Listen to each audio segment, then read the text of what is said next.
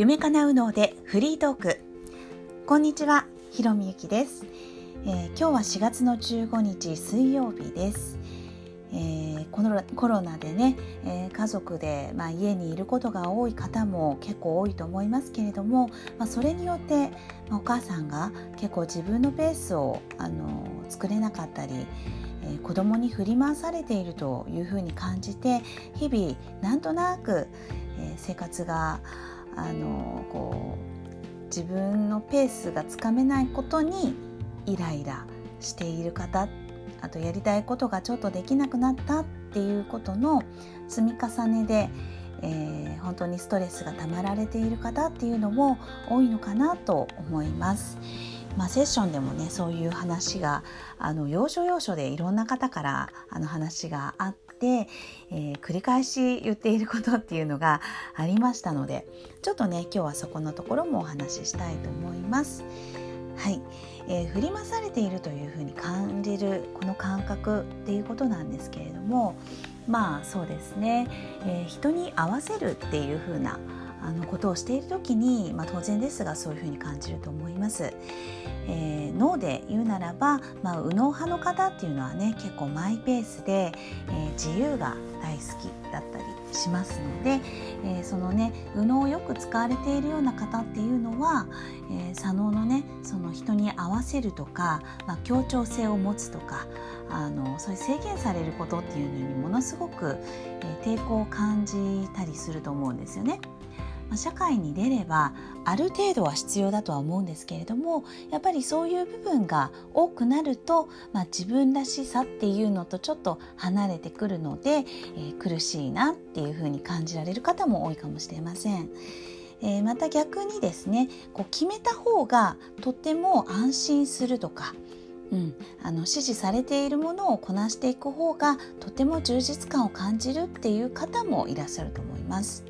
だからまあ自分がねどっちのタイプかっていうことを知っておく必要はあると思うんですけれどもじゃあ、え仮にですねそうやって自由に、え自分のペースが大事だと感じられているこの右脳をね、えー、よく使われているような方っていうのは、まあ、この生活どういうふうに、えー、自分自身をコントロールするというか、えー、解消していったらいいかっていうことなんですね。これはですね、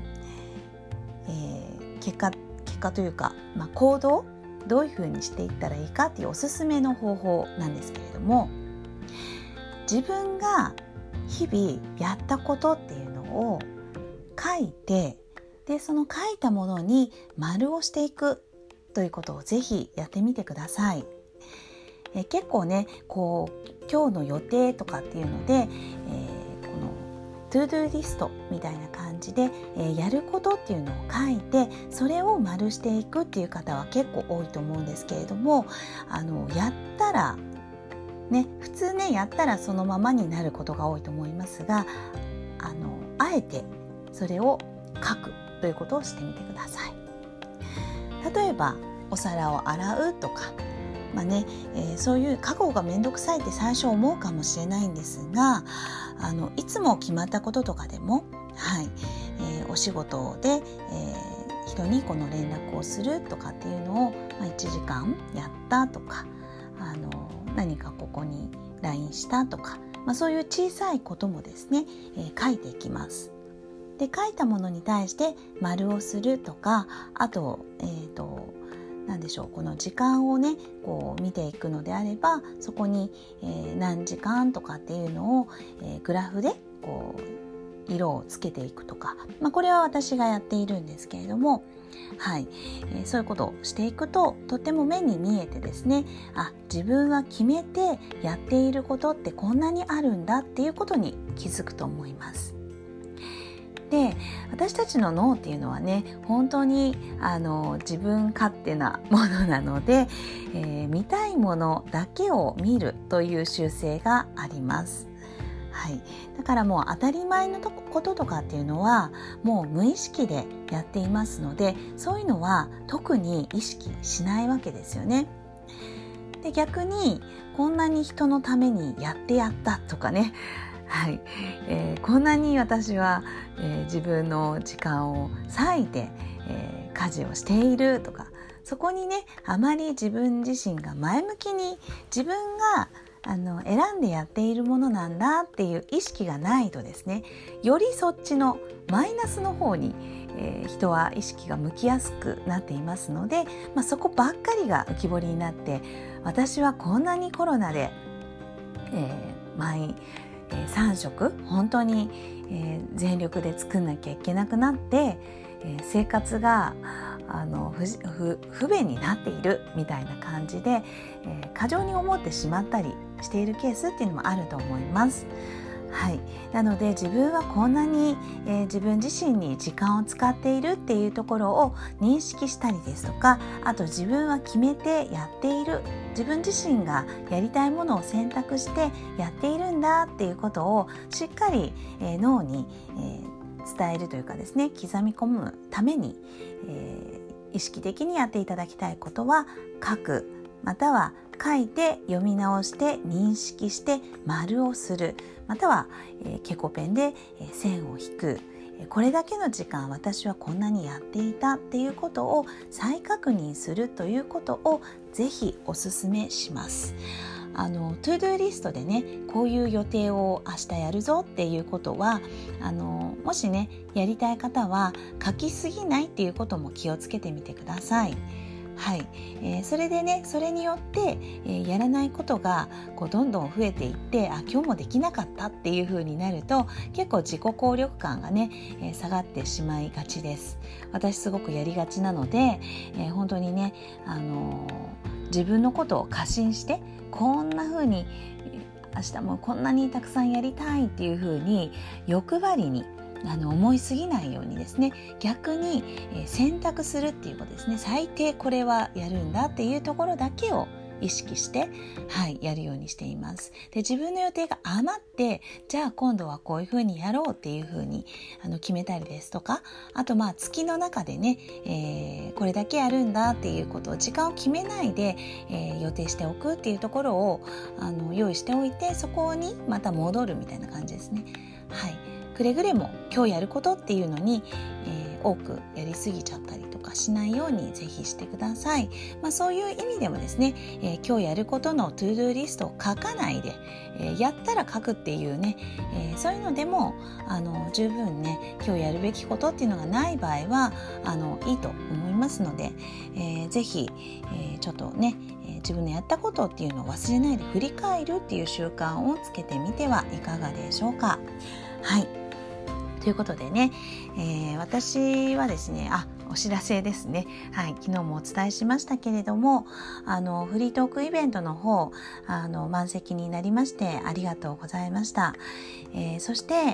えー、そうですね、あの親力アップコースの方でやっています、えー、育農クラブお母さんの感性を磨いて、えー、子供とのコミュニケーションを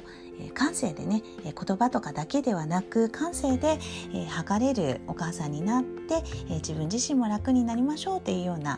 あのコンセプトでやっています。この育のクラブ。こちらも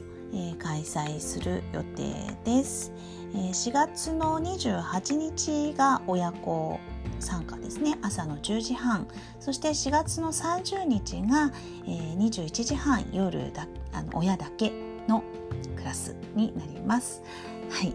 えー、なんかね、えー、何やってんだろうっていう風に気になる方は是非えー、ご参加してみてはいかがでしょうか、えー、詳細はブログの方に、えー、書きたいと思っています。そして5月1日、えこちらは Zoom でですね、えお話しする感じです、えママカフェですね。はい、吉高瑠璃子さん、え算数の苦手な子え専門の家庭教師の、え木高瑠璃子さんと、え右脳教育の専門家私ひろみゆきで、えダブルでですね、えコラボママカフェをやります、え子どもの頭脳をアップグレードするための3つのアプローチ。というね、えー、石田勝則先生がお話しされているコンテンツについて、えー、一緒にみんなで話し合ってアクティブラーニングしていきましょうっていうような回になります。本当にね、えー、このアクティブラーニングって本当に楽しくって、えその場でのね、え空気とかあの話した内容っていうので私たちのねファシリテーターの出てくる言葉っていうのもどんどん変わっていきますのでまさにライブ感のあるね、えいい時間になると思います。ます。ぜひ、え私たちと話ししてみたいなとかあとまあこの内容ちょっと聞いてみたいなっていう方もあのいらしてください、えー、今現在ねやはり石田先生のファンの方とかあとまあ私の周り北川瑠璃子さんの周りの方っていう、えー、方にね伝わっていることが多いんですけれども、まあ、その辺のね、え、共通項のある皆さんでまた交流するっていうのもねまた輪が広がっていって、え、皆さんのこの横のつながりっていうのもすごく大切なあの出会いもあるかと思いますので、えー、私も含めて本当に楽しみにしています。本当にあの北川瑠璃子さんもあのなんて言うんでしょうね。本当に一緒にいると穏やかになるような癒し系のあの賢いんですけどね。すごく賢くってあのなんだろう。その経歴だけで言うとすごいパキパキしてるのかなって思うイメージはつくんですけれども本当にお人柄はとっても穏やかであの全部を包み込んでくれるようなあの優しい方なので、えー、ぜひ会いに来てください。はい、えー、今日も最後まで聞いていただきましてありがとうございました。ひろみゆきでした。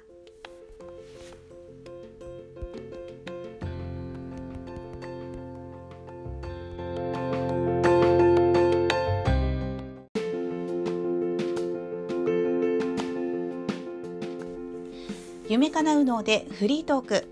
こんにちはひろみゆきです、えー、今日は4月の16日です、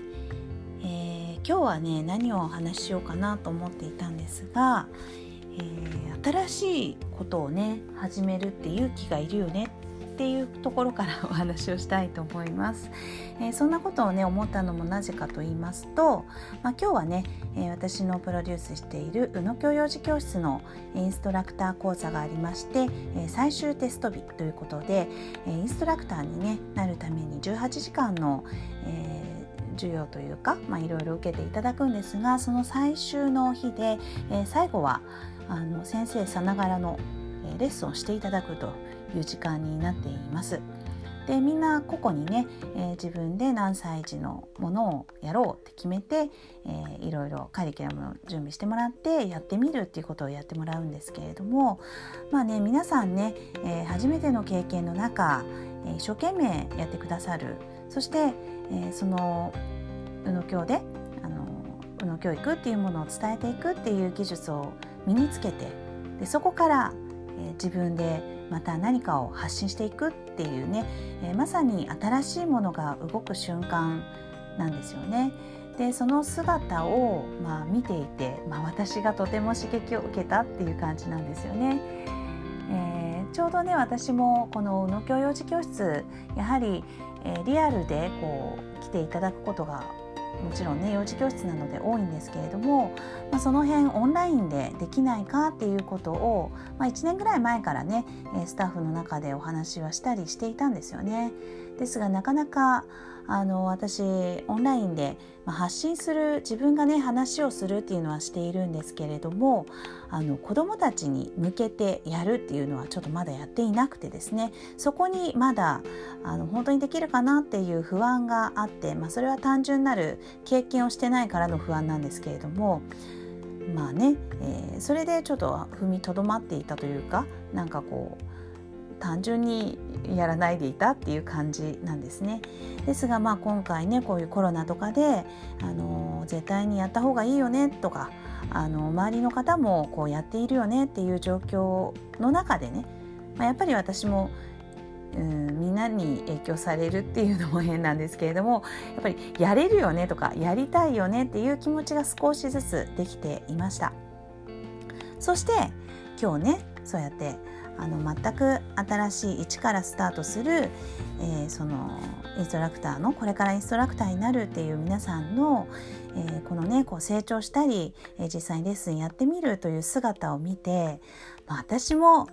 やっぱりそのやったことないからやれないよねみたいなこと言ってる場合じゃないなっていうことをすごく感じたんです。で、えー、まあ、Facebook か、まあ、YouTube かわからないですけれども、まあ、そういうところで、えー、ライブをして、えー、多くの皆さんに、まあ、宇野教のあのレッスンの触りっていうものをね、えー、知っていただいてなんかこううちの子供にもなんか経験させたいなとか一緒に体験したいな親子でねレッスン受けてみたいなっていう風なあな形になってもらえるようにねあのひとまずこう目に触れるっていうことを、まあ、やってみたいっていう風に思いました。はい それで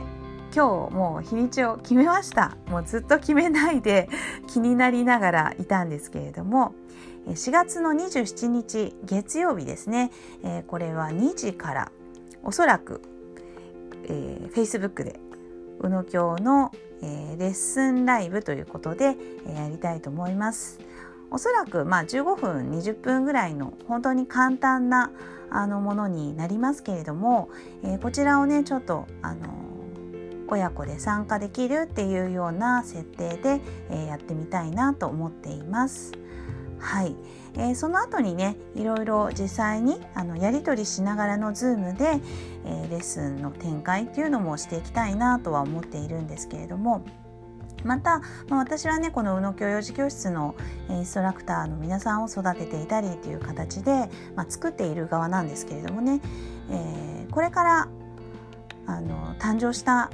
インストラクターの皆さんにもどんどんあの前に出てってもらってねあの宇野教のレッスンっていうものをオンラインでもやっていけたらいいかなと思っています。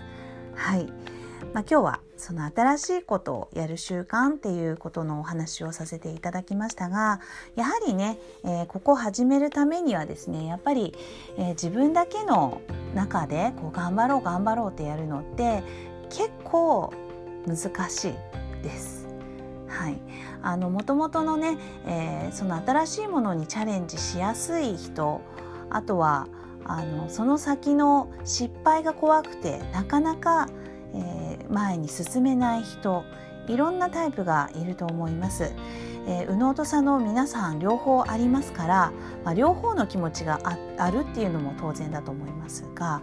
はいえー、そこをねこうノリでやりきれちゃう人と、まあ、そうじゃない方といたりとかあと物事によってはこれはできるけどこれはやれないとかねいろいろあると思うんですよね。まあ、そんなどんな理由であれ、えー、まあ、自分のやってみたいとかやったらまたせっかくあるかもねでも怖いなっていうような時に、えー、絶対にこう力になってくれるのはやはり自分ではない周りですね。えー、実際にこう新しく行動している人の姿を見る感化するということですね、えー、新しい姿を見るということです。見てあやっぱりやってるって素敵だなって自分の中で感じる。でまた感じたものを2倍3倍に自分の中で膨らませて、えー、あやっぱり自分もやろうって。やろうっていうふうにね、えー、思う、はい。えー、これをね是非やってもらうと、まあ、あとね行動しちゃえば大体できるはずなので、はい、この最初のね一歩をあのやるためにはやはり、えー、周りからのサポートってすごい大事だなと思いました。ですのでね今日はまあ私はねこう先生たちの先生をやるっていう立場ではありますけれどもその新しく始めているあのインストラクターからねとても刺激をもらったっていう話です。ですからもしかしたら皆さんもねなんかこう自分より先行ってる人があの絶対自分のモデルになるということではなくもしかしたら皆さんのモデルになり先生になってくれる人は子どもたちかもしれません。えー、自分自身が何かがんじがらめに、えー、自分の大人の感覚でね失敗が怖いだとかやっても無駄だとか、えー、やる割には、え性格上がらないとかいろんなことを思考してや本当のやりたいを、えぐちゃぐちゃにしちゃっている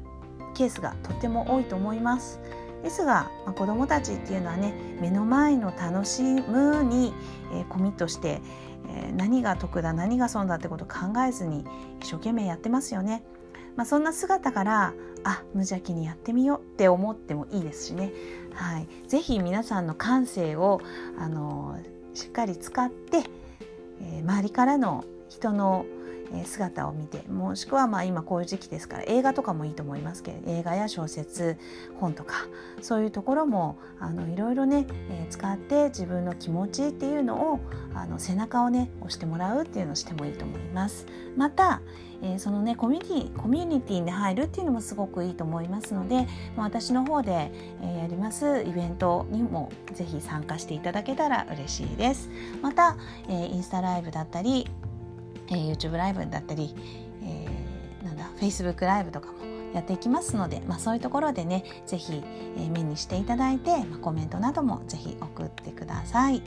はい、えー、まあ、今日ね、えー、お話ししたことは以上になりますけれどもそうですねまたもう一歩踏み込んで私と話してみたいって是非思ってくれた方はあの LINE の方登録してみてください。あのね今 LINE は結構コミュニケーションあのまめに取れてますのでね是非待っています。はい今日も最後まで聞いていただきましてありがとうございました。